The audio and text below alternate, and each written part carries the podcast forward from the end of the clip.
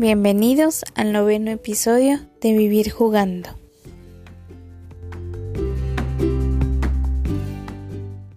En el episodio de hoy quiero hablarles de otra pandemia que se está viviendo en conjunto con la del COVID-19, la violencia infantil.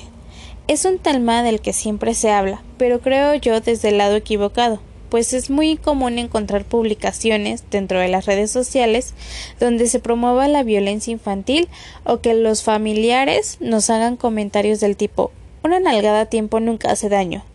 Con unos buenos cinturonazos seguro va a aprender.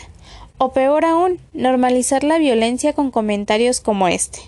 A mí de pequeño me daban mis buenos golpes y mira, soy un adulto de bien, no estoy dañado ni traumado. El problema es precisamente ese, que creció con tantos golpes, siempre bajo la errónea idea de que era por su bien, y lo internalizó tanto que lo llegó a normalizar y difundir esa idea como correcta. Sin embargo, debemos saber que con cada golpe se está afectando el desarrollo psicoemocional del niño. Su cerebro es afectado también con cada golpe. Obviamente, su físico también es afectado. Hay una serie de daños que no queremos ver por aferrarnos a lo que se hacía antes, por seguir esa mala crianza. Golpear a un niño nunca es la solución. Comencemos con una definición de la OMS sobre lo que es la violencia o el maltrato infantil. El maltrato infantil se define como los abusos y la desatención del que son objeto los menores de 18 años, e incluye todos los tipos de maltrato físico o psicológico, abuso sexual, desatención, negligencia y explotación comercial o de otro tipo que causen o puedan causar un daño a la salud, desarrollo o dignidad del niño, o poner en peligro su supervivencia, en el contexto de una relación de responsabilidad, confianza o poder. La exposición a la violencia de la pareja también se incluye a veces entre las formas de maltrato infantil. El maltrato infantil es complejo y su estudio resulta difícil. Las estimaciones actuales son muy variables dependiendo del país y del método de investigación utilizado. Dichas estimaciones dependen de las definiciones de maltrato utilizadas, el tipo de maltrato infantil estudiado, la cobertura y la calidad de las estadísticas oficiales, la cobertura y la calidad de las encuestas basadas en los informes de las propias víctimas, los padres o los cuidadores. El aumento en los niveles de estrés, la inseguridad económica y alimentaria y el confinamiento a causa del COVID-19 han elevado radicalmente los niveles de violencia doméstica en México y requiere de acción inmediata para proteger a la infancia y adolescencia afectada. Desde el inicio de la contingencia se han registrado 115.614 llamadas de emergencia al 911 por incidentes como abuso sexual, acoso sexual, violación, violencia de pareja y violencia familiar, mostrando un incremento del 28% en marzo en relación a enero, por ejemplo. Encuestas realizadas en el país antes de la pandemia mostraban ya que el hogar es usualmente el lugar más peligroso para las mujeres y sus hijos en México, y que más de 6 de cada 10 niños y niñas de 1 a 14 años han experimentado disciplina violenta a nivel familiar, situación agravada ahora por el confinamiento. Ahora veamos las consecuencias de la violencia. La violencia infantil es una causa de sufrimiento para los niños y las familias y puede tener consecuencias a largo plazo. La violencia causa estrés y se asocia a trastornos del desarrollo cerebral temprano. Los casos extremos de estrés pueden alterar el desarrollo de los sistemas nerviosos e inmunitario, en consecuencia, los adultos que han sufrido maltrato en la infancia corren mayor riesgo de sufrir problemas conductuales, físicos y mentales, tales como actos de violencia, como víctimas o violentadores, depresión, consumo de tabaco, obesidad, comportamientos sexuales de alto riesgo, embarazos no deseados, consumo indebido de alcohol y drogas. A través de estas consecuencias en la conducta y la salud mental, el maltrato puede contribuir a las enfermedades de corazón, el cáncer, al suicidio y a las infecciones de transmisión sexual. Más allá de sus consecuencias sanitarias y sociales, el maltrato infantil tiene un impacto económico que abarca los costos de la hospitalización, de los tratamientos por motivos de salud mental, de los servicios sociales para la infancia y los costos sanitarios a largo plazo. Se han identificado varios factores de riesgo de violencia infantil. Aunque no están presentes en todos los contextos sociales y culturales, dan una visión general que permite comprender las causas del maltrato infantil. El primero de ellos son los factores del niño. No hay que olvidar que los niños son las víctimas y que nunca se les podrá culpar del maltrato. No obstante, hay una serie de características del niño que pueden aumentar la probabilidad de que sea maltratado que su edad sea inferior a cuatro años y la adolescencia, el hecho de no ser deseado o de no cumplir con las expectativas de los padres, el hecho de tener necesidades especiales, llorar mucho o tener rasgos físicos anormales. También hay factores de los padres o cuidadores.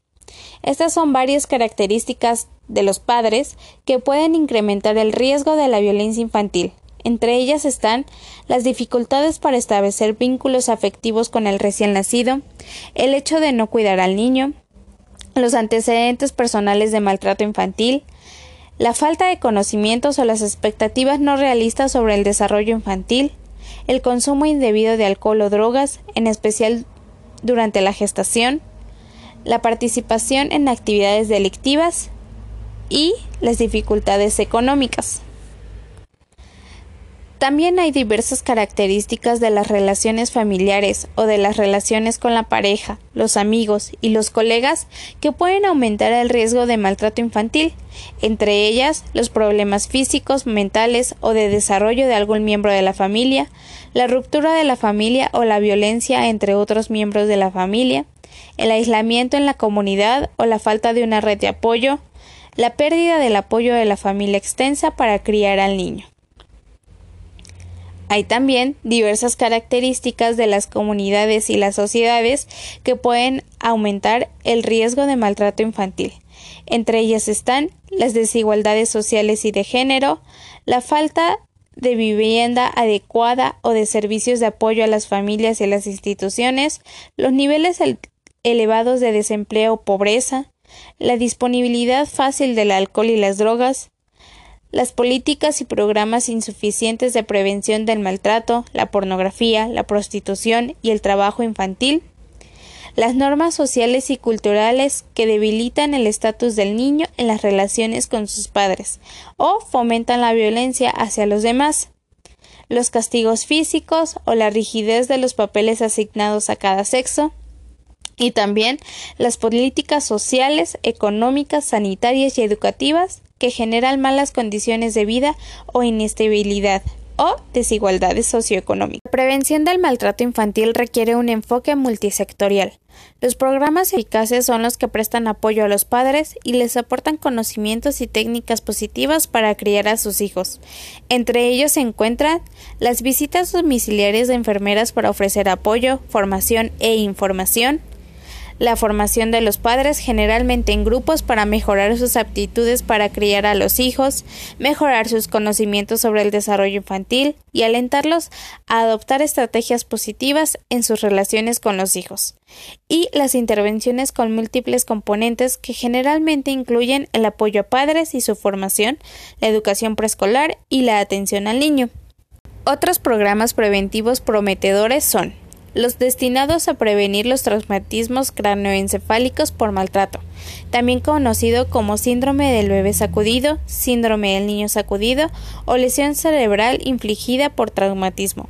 Generalmente se trata de programas hospitalarios mediante los cuales se informa a los nuevos padres de los peligros de zarandear a los niños pequeños y de cómo afrontar el problema de los niños con llanto inconsolable los destinados a prevenir los abusos sexuales en la infancia. Generalmente se realizan en las escuelas y les enseñan a los niños la propiedad de su cuerpo, las diferencias entre los contactos normales y los tocamientos impúdicos, cómo reconocer las situaciones de abuso, cómo decir no, cómo revelar los abusos a un adulto en el, en el que confíen. Estos programas son eficaces para reforzar los factores de protección frente al abuso sexual en la infancia, por ejemplo, el conocimiento del abuso sexual y los comportamientos protectores, pero no hay pruebas de que reduzcan otro tipo de abusos. Cuanto antes se produzcan estas intervenciones en la vida del niño, mayores son los beneficios que se le pueden aportar a él.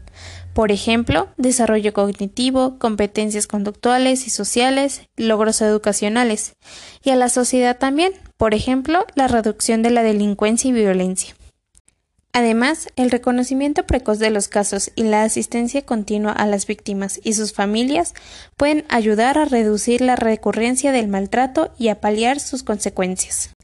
La respuesta de la OMS y la UNICEF para esta pandemia actual es la siguiente. En colaboración con distintos asociados, la OMS ofrece orientación técnica y normativa basada en datos científicos para prevenir el maltrato infantil. Pruebe el aumento del apoyo a la prevención del maltrato infantil basada en datos científicos y las inversiones internacionales en esta esfera. Y presta apoyo técnico a los programas de prevención del maltrato infantil basados en datos científicos de varios países de bajos y medianos ingresos.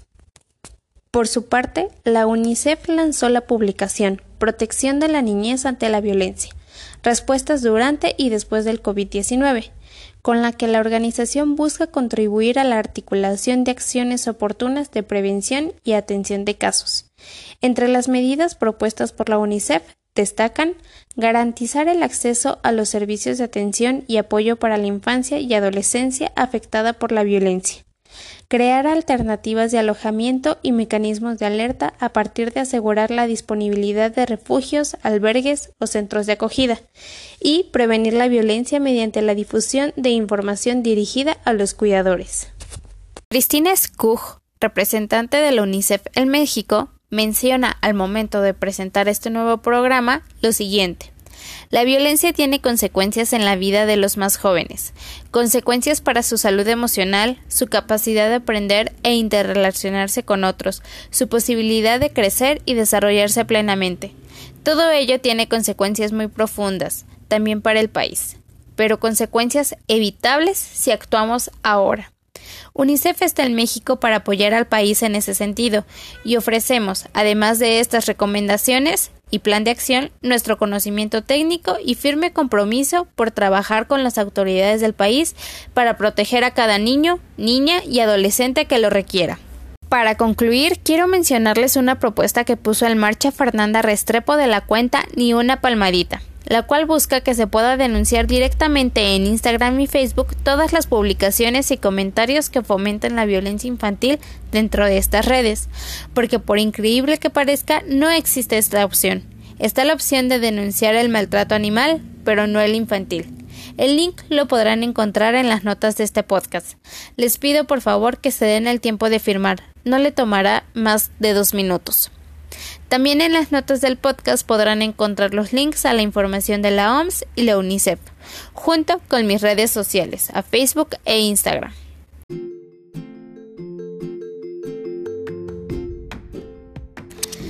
Sin más por el momento, no olvides sonreír. Es hora de sonreír. Hasta el próximo episodio.